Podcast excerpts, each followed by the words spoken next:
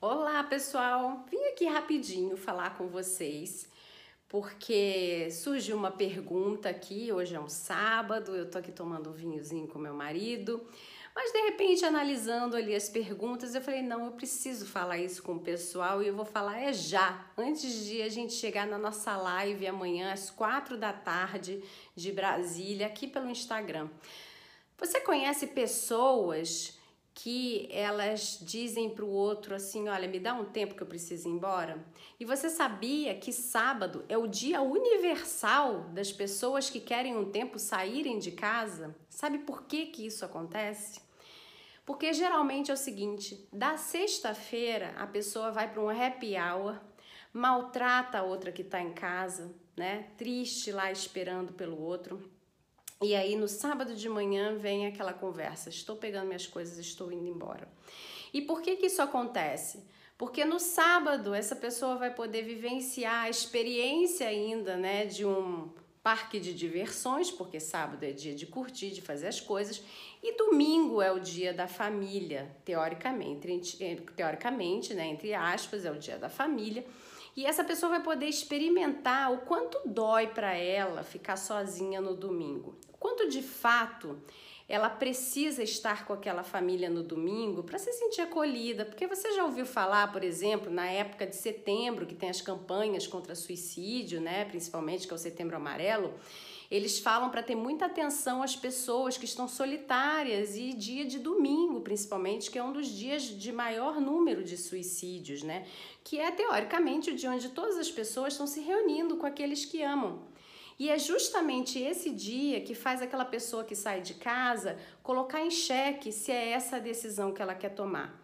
Por isso, a grande maioria das pessoas que decidem pedir um tempo, elas vivenciam a sexta-feira sozinhas, decidem dar uma saidinha no sábado, vivenciar o domingo e, e perdurar talvez pela semana e ver o que, que acontece.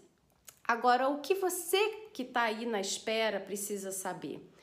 Vai ter sempre aquela criatura que vai dizer para você assim: solta que vem. Você sabe decodificar dentro da comunicação que funciona o que significa o solta que vem? Porque se você não sabe decodificar o que, que isso significa, você está caindo na grande armadilha do abandona que vai que volta, né? E aí você fica na espera eterna. O solta que vem, decodificado de forma correta, significa deixa ir, porque você não precisa dessa pessoa. Você quer essa pessoa. Deixa ir, porque uma vez que você não precisa dessa pessoa, se ela quiser voltar, quem decide se ela volta é você. Quem vai observar se ela fez falta na sua vida é você.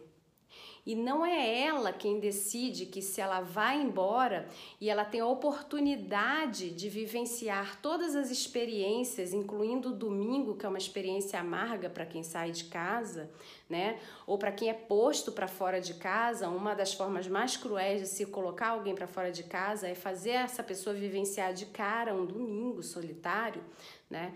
Quando você dá a oportunidade para essa pessoa vivenciar todas as experiências para ver se ela resiste, se ela é forte ou se a experiência que ela quer vivenciar é boa mesmo como ela imaginava e que você tá ali esperando por ela a qualquer tempo, a qualquer hora, você está dando uma oportunidade para ela de usar você e você está minando a sua autoconfiança. E quando a gente mina nossa autoconfiança, permitindo com que os outros façam com a gente aquilo que eles queiram fazer e não fazendo por nós aquilo que nós precisamos fazer por nós, a gente acaba por deixar essa pessoa entrar num terreno que é muito, muito sombrio e que a gente tem que resguardar, que é a nossa autoestima, que fala sobre a gente, quem a gente é.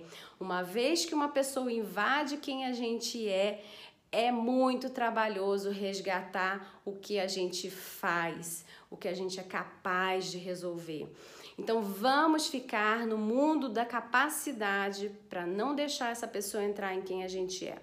E entenda uma coisa: quando você está num relacionamento onde você precisa da pessoa, ela tem a certeza de que você tem necessidades a serem atendidas necessidades a serem atendidas, a gente fica implorando mesmo. Quando você tem fome, você implora por comida, é uma necessidade. Quando você tem sede, você implora por água, você faz qualquer coisa por água, é uma necessidade. Então, quando você se entrega a precisar, você está dizendo para o outro: eu necessito do seu alimento. Se você não me der, eu posso morrer, eu posso sucumbir, eu posso me desequilibrar, eu não serei capaz de ser feliz jamais porque eu não tenho você. E quando você faz isso, você está entregando na mão dessa pessoa toda a moeda que ele precisa para fazer a troca com você. Para fazer com que você faça o que ele deseja ou ela deseja que seja feito. Então preste atenção preserve-se e deixa ir que talvez volte.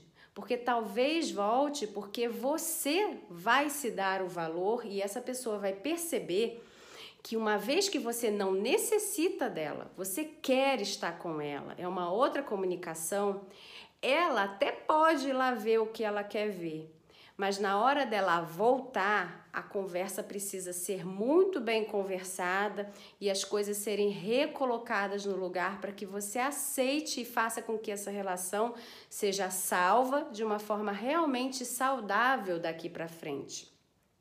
Quando você aceita a pessoa de volta porque você tem uma necessidade, essa relação será doentia.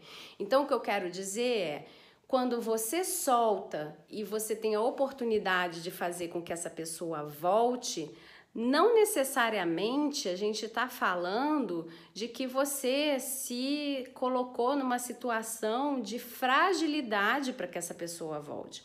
E pelo contrário, a maioria dos casamentos onde se volta são quando a pessoa que foi abandonada, entre aspas, né, ela se dá o valor, e ela vai viver bem a vida dela e o outro fica sabendo que é aquela pessoa não precisa dele ou dela para nada ou para quase nada, mas que sim, ela tem a opção de querer estar com ele ou ela, desde que Olha só como é que o jogo muda, minha gente. Tá bom?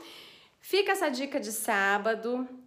E amanhã tem live. Se você está passando por isso, ou se você conhece alguém que está passando por isso, não deixe de compartilhar com essa pessoa, tá? Amanhã a gente vai falar sobre a comunicação. A comunicação é tudo dentro de um relacionamento. É por causa da comunicação que a gente tem os nossos namoricos, dentro do casamento, né? É por causa da comunicação que a gente compartilha a nossa vida, a intimidade, a cumplicidade, a honestidade. É por causa da comunicação bem feita que a gente chega a acordos, que a gente faz projetos de vida.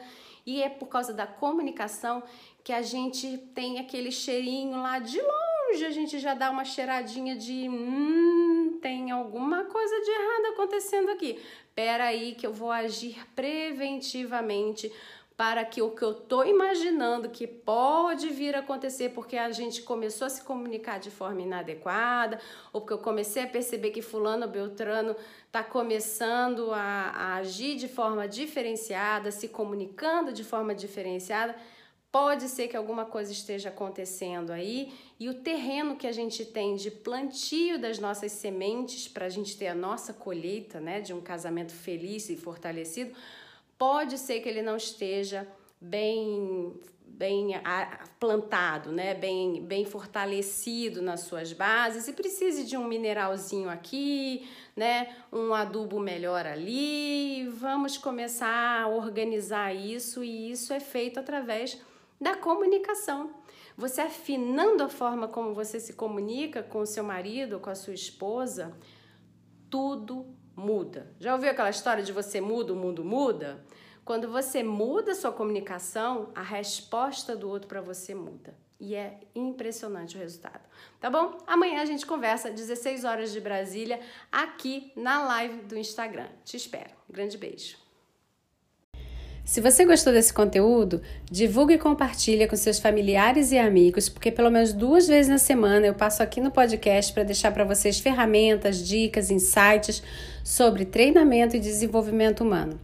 Se você precisar de mais informações, passa lá no meu site recomeçodevida.com ou me manda um direct no meu Instagram Recomeco de Vida Carla Cunha.